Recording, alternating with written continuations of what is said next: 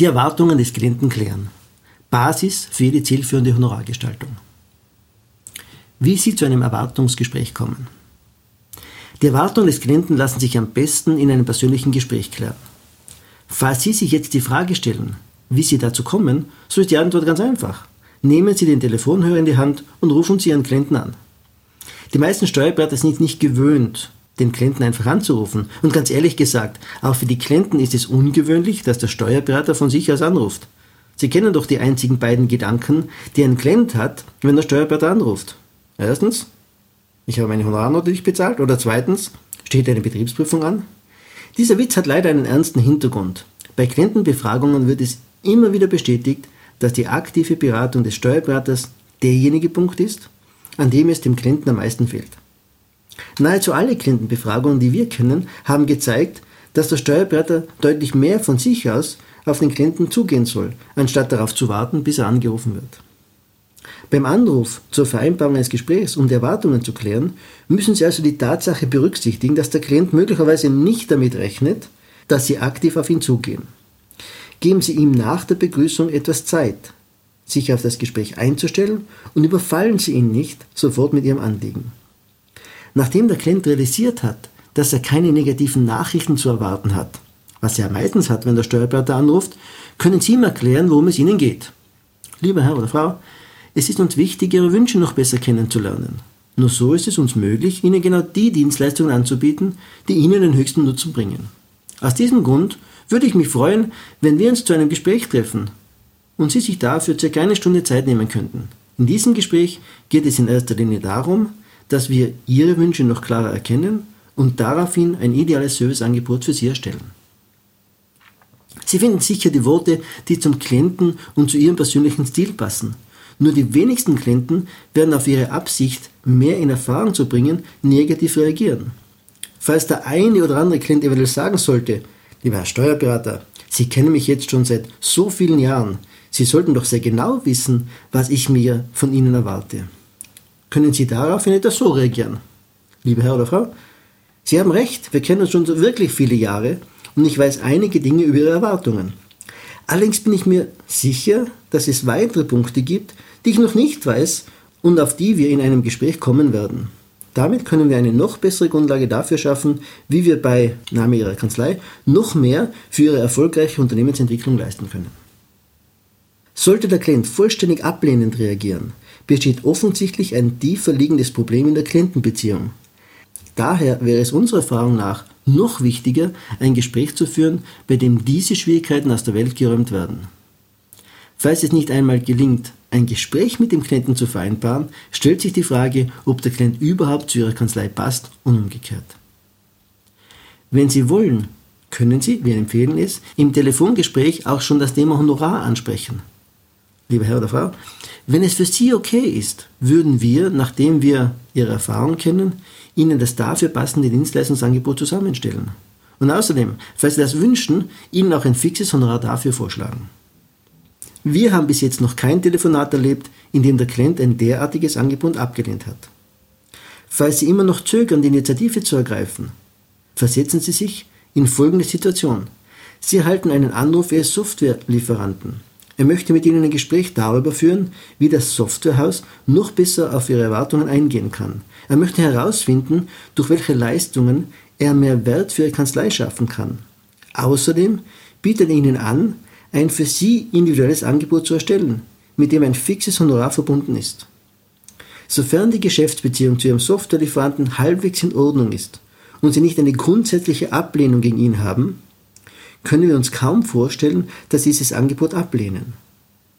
Falls Sie sich jetzt denken, dass eine derartige Vorgangsweise äh, eines Softwarehauses in den Bereich äh, der Fabeln und Märchen einzuordnen ist, weil das nie und nimmer passieren wird, dann können Sie sich vorstellen, wie die Reaktion des Klienten ausfällt, falls Sie ihm ein derartiges Gespräch anbieten.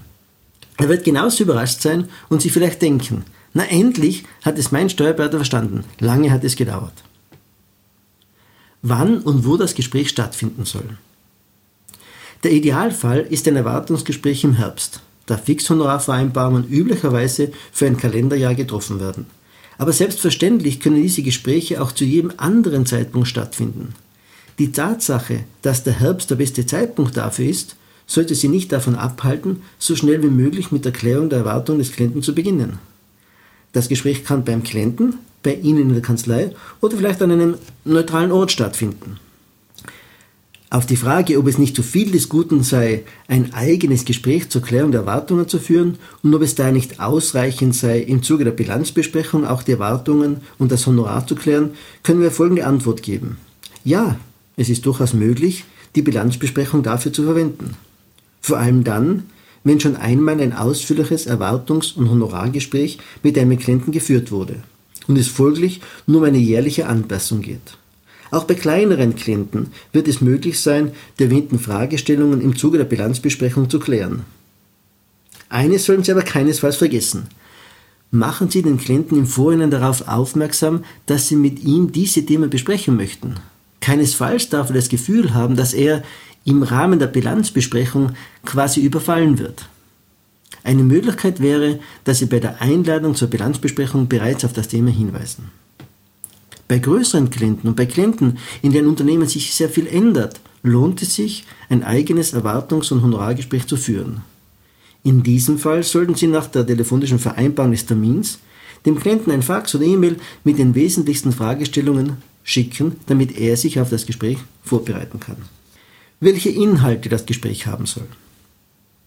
Aus der Analyse der individuellen Situation des Klienten ergeben sich offene Punkte, sei es die Finanzierungssituation, eine bevorstehende Übergabe, rückläufige Umsätze, starkes Wachstum oder rechtliche Angelegenheit. Es gibt eine Fülle von möglichen Themen.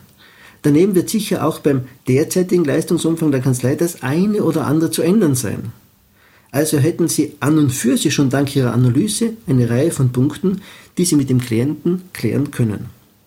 Erlegen Sie aber nicht der Versuchung, dem Klienten sofort und unmittelbar Ihre Lösungen anzubieten. Es ist entscheidend, dass Sie ihn mit einbinden und er seine Sicht der Dinge darstellen kann.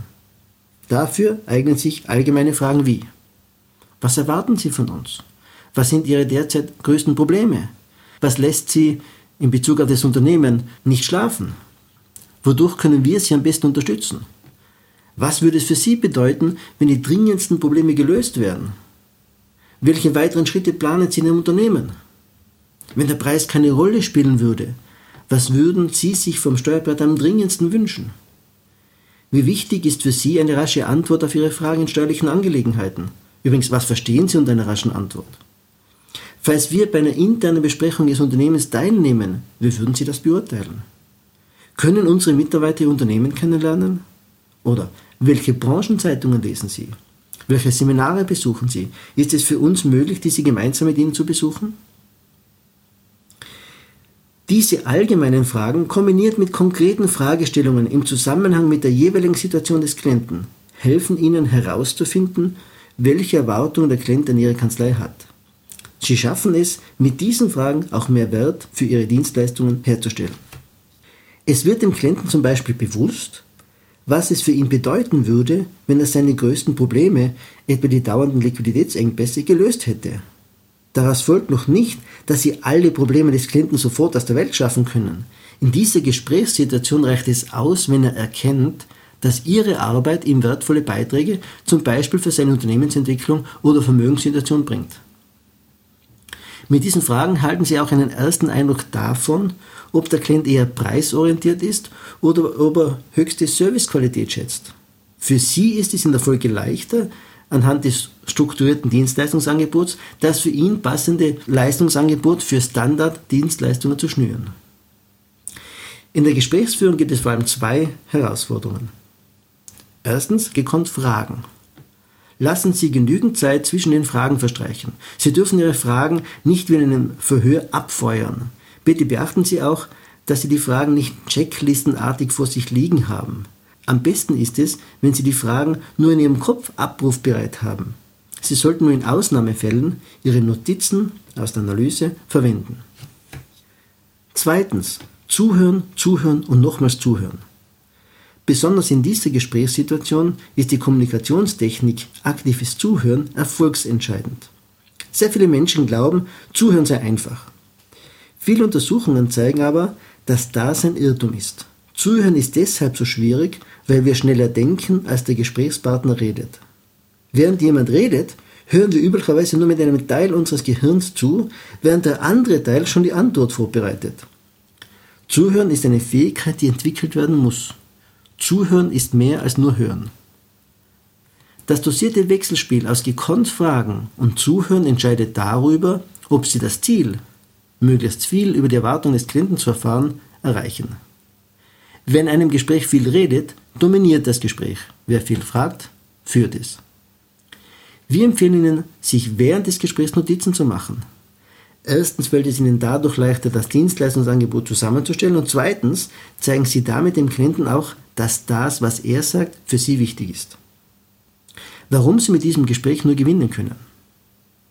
Wenn Sie am Ende des Gesprächs auf Grundlage der Erwartung des Klienten und Ihres strukturierten Dienstleistungsangebots dem Klienten das Honorar nennen können, haben Sie das Idealziel erreicht.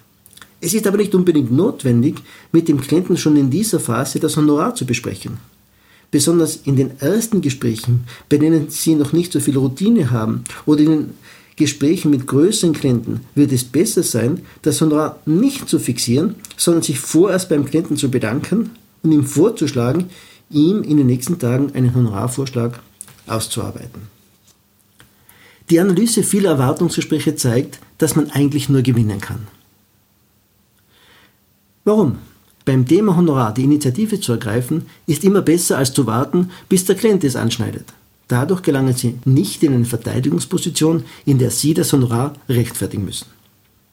Falls der Klient sich im Zuge des Gesprächs beschwert, haben Sie die Chance, die Beschwerde in eine positive Erfahrung zu verwandeln. Untersuchungen zeigen, dass sich immer nur ein Bruchteil der unzufriedenen Klienten beschwert. Nicht einmal beim Wechsel des Steuerberaters wird ausgesprochen, was der Grund für den Wechsel ist. Untersuchungen zeigen auch, dass alleine die Möglichkeit, sich zu beschweren, zu erhöhter Kliententreue führt. Sie erhalten mit einem derartigen Gespräch eine Chance des Cross-Selling, wie Sie es in nahezu keiner anderen Situation vorfinden. Sie können den Wert Ihrer Dienstleistungen kommunizieren und schaffen für den Klienten mehr Bewusstsein vom Nutzen Ihrer Arbeit. Auch wenn Sie durch ein Gespräch das Honorar bzw. den Deckungsbeitrag nicht verbessern konnten, so haben Sie verlässlich die Klientenbeziehung verbessert. Klienten werden sich dafür bedanken, dass Sie sich die Zeit genommen und sich mit Ihrer Situation auseinandergesetzt haben. Mit der dem Gespräch folgenden Honorarvereinbarung haben Sie das Honorar für ein Jahr fixiert und reduzieren dadurch die sonst entschiedenen Rückfragen.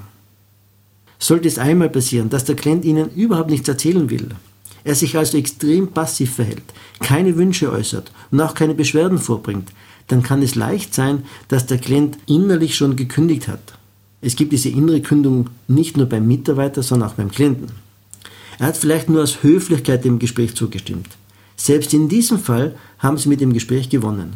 Sie haben jetzt nämlich noch eine Chance, die Klientenbeziehung zu retten. Auf jeden Fall haben Sie früher als sonst erkannt, dass eine Trennung für beide besser ist.